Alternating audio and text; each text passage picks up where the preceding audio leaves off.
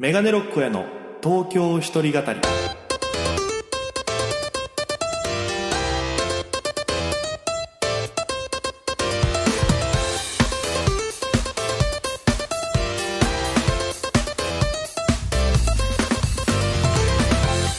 さあ今週も始まりました。メガネロッカーの東京一人語り。パーソナリティは私県出身で現在東京でフリーのピン芸人として活動しておりますメガネロック大家です。この番組は大都会東京へ口先一つで乗り込んだ沖縄芸人の一人語り。コロナ不況揺れ動く時代それがどうしたメガネロック大家が聞かせる本音の東京お笑い物語が始まりますということで第43回放送分です。よろしくお願いいたします。えー、もう8月に近づきましてね。7月が終わりって言いたかったんですけど8月って言っちゃったんでも8月が近づいてきてっていう。言い方にしましたけども。まあもうだんだんとなんかセミの鳴き声もねこえてきて。なんかいつもよりセミの鳴き声聞こえるのがなんかタイミング的に遅いなって感じもしてて。で東京もようやく関東圏か梅雨明けしてっていう感じで本格的な夏みたいなね。なんだったら沖縄より暑いですから今東京。連日3 5 6度っていうのを見てびっくりしてますからね。えー、まあそんな感じなんですけどあの最近ねちょっと前に最近なのちょっと前まだ変ですけどあのアマゾンプライムセールってあったじゃないですか。あの通販サイトアマゾンが安くなるよみたいなやつで。あそこであの充電器買ったんですよ。あのアンカーっていうメーカーのえっとね急速充電みたいなやつ買ってみたんです。あのいつもね充電する時さスマホとか結構その時間かかったりするからこうなんかなんかねその早く充電できればなと思ってそのアンカーの急速充電結構安くなってたから2個セットで2000円ぐらいだったからあじゃあ1個1000円換算だしいいなと思って買ったらこれがめちゃくちゃ使えるっていう。うん普通だったらね4、5、えー、3、40分ぐらいかかって結構充電できたのがもう多分今20分ないぐらいでフルでチャージされるからめちゃくちゃおすすめですよ。何かを構ってる方。アンカーの充電器、ぜひちょっとおすすめするんでね。えー、買ってみてくださいということで、オープニングはね、そんな感じの話。なんか今日トーク下手だな えー、というわけで今週もお付き合いよろしくお願いいたします。ということで、えー、まあ今週もテーマを設けて、いろいろお話ししようかなと思うんですけど、これ何にしようかなと思った時に、これだなと思ったのがありまして、えー、それをちょっとトークテーマにしてみました。今週のテーマ、こちら。本。本でございます。えー、読書とかのね、あの本なんですけども、まあ僕もともと、えー、本屋さんで働いてたこともありますし、まあ本が大好きだったりするんで、えー、まあせっかくですし、まあ今夏ですけど、夏の次は秋ですから、読書の秋とかって言いますから、今のうちからね、こうなんかいろいろ情報を仕入れて、読書の秋に向かうっていうのもありなのかなと思って、えー、このテーマにさせていただきました。はい。えー、まあね、その、本にまつわる話が今週一個あって、それで言うと、あの僕、その9月に単独ライブを控えてて、で、結構そのネタ作り今、えー、いろいろやってるんですよ。もういろいろどんネタがいいかな、このネタがいいかなっていうのを考えたりしてるんですけど、知り合いの芸人さんで、えっと、9月さんっていうフリーの方がいらっしゃって、で、9月さんも僕大好きで、で、ネタも面白いし、えー、なんかすごいストイックな方で毎日一本コントの動画上げてたりするんですけど、YouTube に。で、前までちょくちょく9月さんと一緒にネタ作りしてたんですけど、最近ちょっとお互い忙しくて、なかなか時間はなかったんですけど、たまたまその、えー、朝だったら時間が空いてるっていうので連絡したら、いいよってなったんで、僕6時9時でバイトやって、朝のね、3時間だけやって、で、その後、高円寺でバイトしてるんですけど、まあ、練馬という場所にチャリでまあ20分くらいかかるとかな。で、向かいまして、練馬のファミレス行って、で、9月さんと合流してネタ作りするんですよ。で、9月さんはもうすごい、なんだろう、量作れる人なんで、もう来てパソコン広げてカタカタカタってやって、もうそこからもう、なんだろう、ちょっと話しながら、5、6本ぐらいなんか案出して、え、えぐいんですよ。やっぱネタ作りしてる人からするとわかる。その、普通5、6本その、ね、短時間で出てこなかったりするもんなんですけど、いろいろお互いネタの話して。で、9月さんがその、打ち合わせした翌々日ぐらいに単独があって、で、まあ、それでこんなネタやろうとしてるっていう話とかいろいろしながら、で、僕こういうのやろうとしてるんですっていう話から、えーいろいろやってって、で、僕が最近ちょっと作ろうとしてるコントの話をしたらめっちゃいいねっつって。で、なんだったらさ、それもうなんか SF だもんね、みたいな。僕がやろうとしてたこととはかけ離れた感じの、なんか SF というかミステリーか。ミステリーみたいだよね、みたいななんか話になって、すごいそのジャンルで考えたことなかったから、すごい新鮮で。で、いろいろ作ってる時に、なんかじゃあ、9月さんが、じゃあなんか一緒のお題で作ってみようか、つって。なんかある？って言われたから、えー、何がいいかなと思って。で、その、じゃあ、美容室とかどうですか？みたいな。あの、9月さんネタあります？って言ったら、あ、僕ないかも、って言うから、あ、じゃあちょっとじゃあ美容室で一緒に作りましょうか、つって、二人でもむ、向かい合ったまま無言でこう、9月さんパソコンで僕はノート出して、ずっとこう書き。で、まあ僕も美容室って作ったことないから、どう、どうしようかな。まずお客さんになるか、美容師さんを演じるかとか、そこら辺でいろいろ悩んでて。で、こういろいろ考えて、なかなか出ないなと思って、で、これでもない、あれでもないみたいな話をずっと考えてた時に、なんか9月さんが急にめっちゃ笑い出すんですよ。つって。どうしたんですか？つっていや、いいのできたわ。つって。で、こここういう設定つったらめっちゃおもろいんですよ、それが。えーこれすごいな。どっからそういう設定出てくるんだろう？みたいな。で、も、普通例えば出てくるとしても、なんか、えー美容室が、美容師さんが〇〇みたいな。なんか、そういう、こう、ちなんかちょっと、その、一言でまとめられるような、一文で出てくるんですけども、9月さんのやつはなんか小説のタイトルみたいなので来るんですよ。そのバックボーンもちゃんとありそうな感じのタイトルからわかる。よく思いつきますね、つって。で、なんか、大家くんできたって言われて。で、僕が考えたのが、あの、その、マッチョな美容師さんっていうネタだったんですよ。で、それ聞いて久我さん笑ってて、で、ど、どういう感じ？って言われて。いや、もう、例えばですけど、その僕がもう、その、何？美容室でよくやられる、あの、フードみたいなのあるじゃないですか。髪がかからないように。あれでこう身動き取れてない状態でずっと鏡見てるっていうところからスタートするんですけど、すいません、つって。その、筋肉見せびらかすのやめてもらっていいですかから入るんですよ、つって。で、要はその、筋肉がすごいから、ずっとその、アピールしながらとか、あとその、サイドを買って欲しくて、つったら、サイドチェストですかとか、そういうことじゃなくて、とか。で、切れてますか？つったら、筋肉の話、いや、そっちの切れてるね、とかじゃなくて、みたいな。なんかこう、言葉遊びみたいなさ、掛け合わせしか出てこなくて。で、最終的にすごい、あの、シャンプーが気持ちいいってオチなんですけど、って話して。で、なんか、あ、いいね、みたいな。だから、じゃあ、その、テーマから作ってみてよみたいな。なんか、僕が普段作らない作り方をこう、どんどん教えてくださってて。例えばじゃあ友達で作ってみてとかって言われて。で、友達？え？ってなってもその、僕そういう作り方したことなかったんで、え？と、友達何の友達とか、なんか、一個からこう、連想ゲームみたいに広げるのが苦手なタイプなんですね。僕どちらかっていうと、その、なんかこれ面白そうだなっていう瞬間とか、ここに行ったらこうなりそうだなっていう広げ方をするタイプなんで、なんか全然作り方違うから、なんか、もう脳が、なんかもう熱くなってくるのがわかるみたいな感覚なんですよ。で、あんま出てこなくて。で、ギリ出たのでお友達クーポンとか LINE であるけど、あれのお友達の定義ってなんだろうみたいな。のとかって書いてて、あ、まあそれもありだね、みたいな。で、9月さんが、その、例えばやるんだったらどうなるんですか？つったら、その友達が、その、携帯とかのフォルダ分けの時に、友達っていうフォルダに、えー僕、その自分と、え警察と消防を入れてたっていう。どういうくくりなの君の中で僕はみたいなのを聞いてくっていうコントかなみたいな。やっぱすごいなと思って。で、いろいろ作ってても、ああ、これ刺激になりましたっつって、じゃあまた集まろうっつって。で、そのまま帰ってったんですけど、あのーそんな9月さんがですね、あのーこれややこしい告知になるかもしれないですけど、9月さんが8月に本を出すんですよ。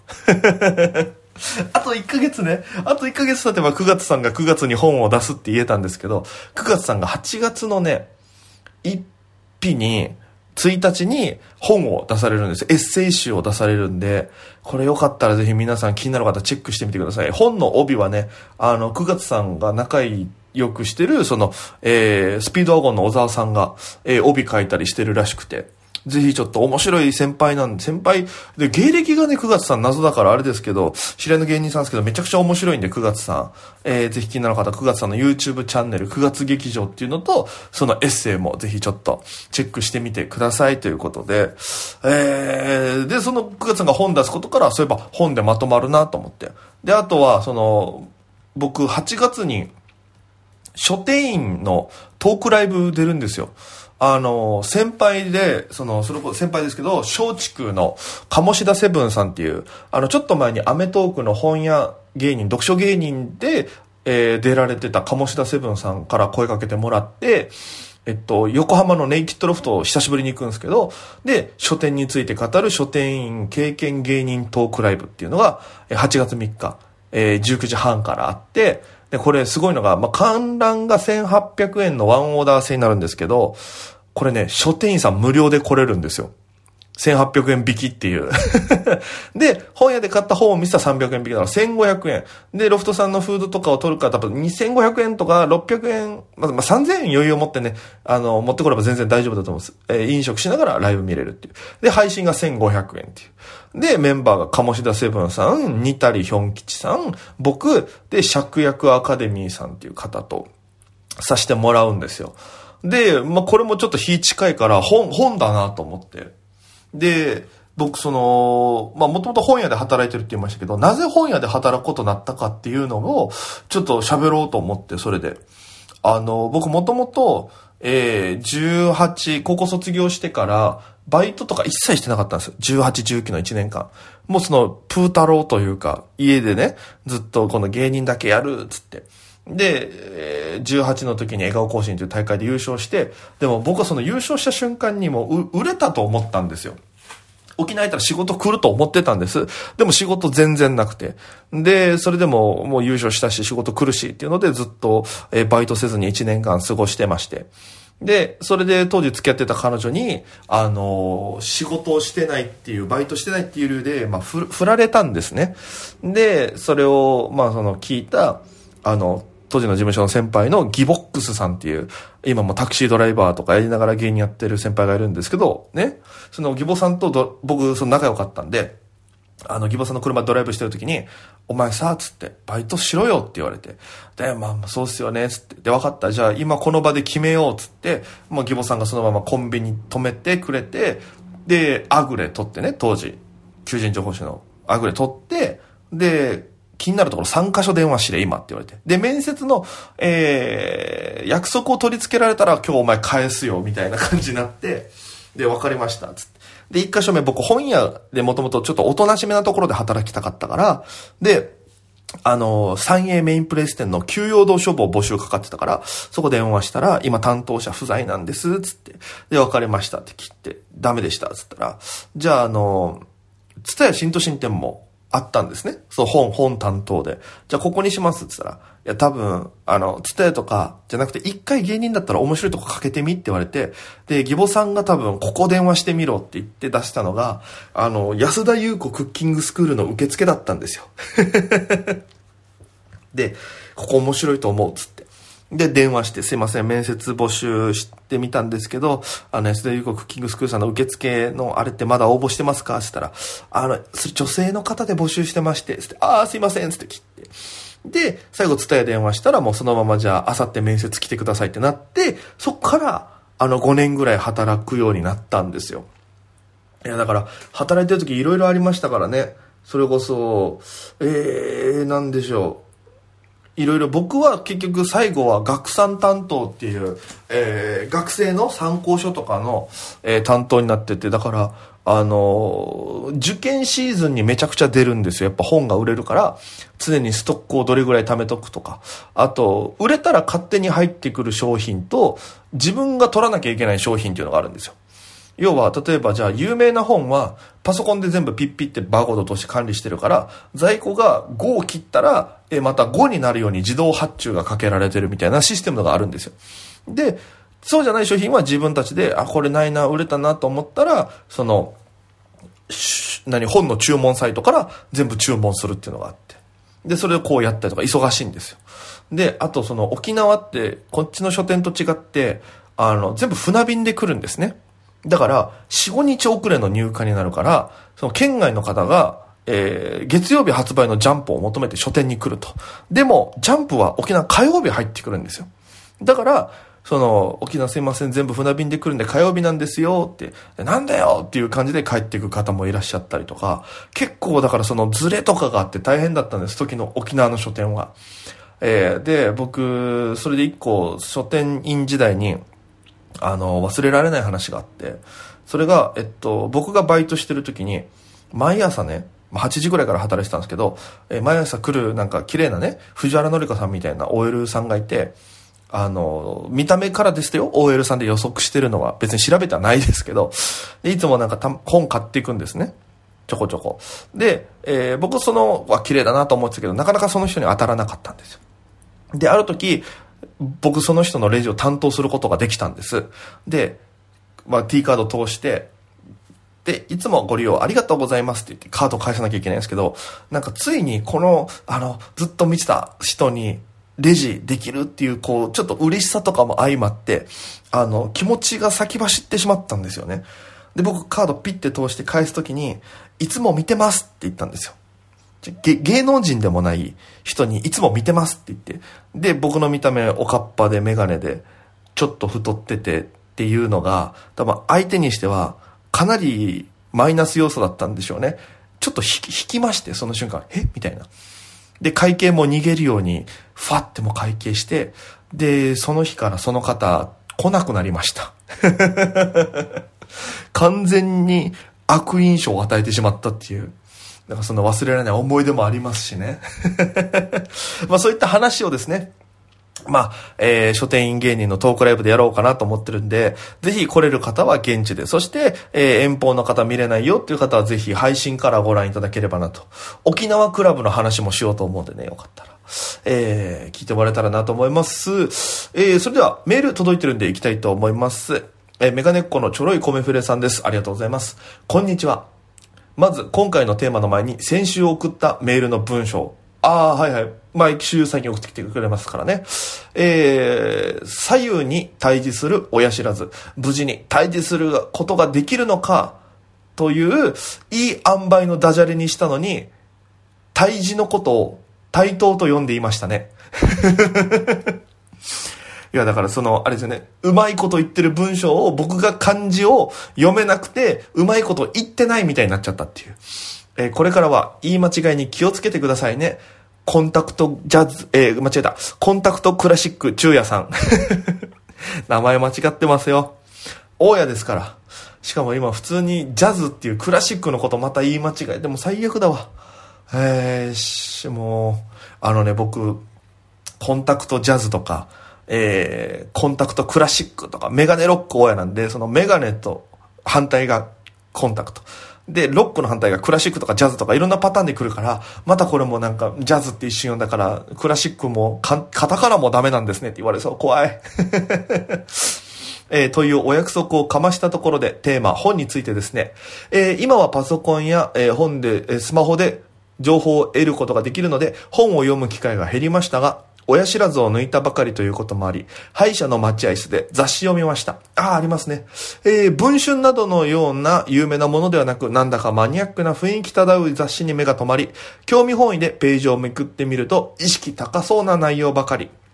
その中でレシピのページがあり、銀座の高級店シェフが料理を紹介していたんですが、野菜の旨味を凝縮するために、低温のオーブンでじっくり1時間焼き、それを寸胴鍋に入れ、ワインやら、いろんなハーブ系を入れ、そこに1キロの塊の牛肉を入れて5時間煮込む、など。これでお店の味が再現できます。とシェフが書いていましたが、ああ、作ら、ああ、作らせる気ないなーが第一の感想でした。これめっちゃわかるわ、これ。えー親知らず抜いた痛みが完全に治っても、こんなシャラ臭い料理は食べないでしょう。言い方。ちなみに抜歯は無事終了し、ハッピーエンドの最終回を迎えました。また新しい作品が出るのかご期待ください。ということで、ありがとうございます。わかるわ。えっとね、僕、その、結構いろんな雑誌をね、あの、やっぱ扱ってきたからわかるんですけど、こういうさ、あの、お店の味を再現できますっていうのは、できるだけ簡単なレシピの時に言うのに、ガチなやつが、これたまにガチなやつがあるんですよ。誰が作んねんっていう。いや、これめっちゃわかるわ。1キロの牛肉を家で作る、使う機会がないですからね、まず。いや、わかるわ。あとまた新しい作品が出るのかって言ってますけど、なるべく健康でいてほしいんで作品出ない方がいいと思いますから。いやでも、バッシが無事にできて何よりでございます。米フレさんありがとうございました。さあ、ということで、えー、今週もメガネロックの東京一人語りいよいよそろそろお別れの時間。なんだろう、いよいよお別れの時間って変な言い方だな。えー、告知といたしましては、先ほどの書店芸人のライブがあったり、9月には単独ライブがあったり、えー、8月は、えー、東洋館に出る機会があったりとか、えー、いろんなライブが、えー、目白押してございますんで、僕の SNS ジェシ、ジェシ、なんだ？めっちゃ噛むな。ぜひチェックお願いします。あと YouTube チャンネルもやってるんでよろしくお願いしますという感じですかね。えー、この番組は、えー、メール、Twitter から感想を募集しております。メールアドレスは、メガネ69アートマーク r 沖縄 .co.jp すべて小文字 megane 数字69アットマーク ROKINAWA.co.jp ツイッターからはハッシュタグ東京一人語りハッシュタグ東京独身の毒に語るで一人語りとなっております。つぶやきの最後につけてください。よろしくお願いいたします。ということで、えー、今週もお付き合いありがとうございました。ぜひ皆様からのメッセージツイッターから感想お待ちしてますんでよろしくお願いいたします。ということで今週もお付き合いありがとうございました。それでは皆様また今夜。バイバイ。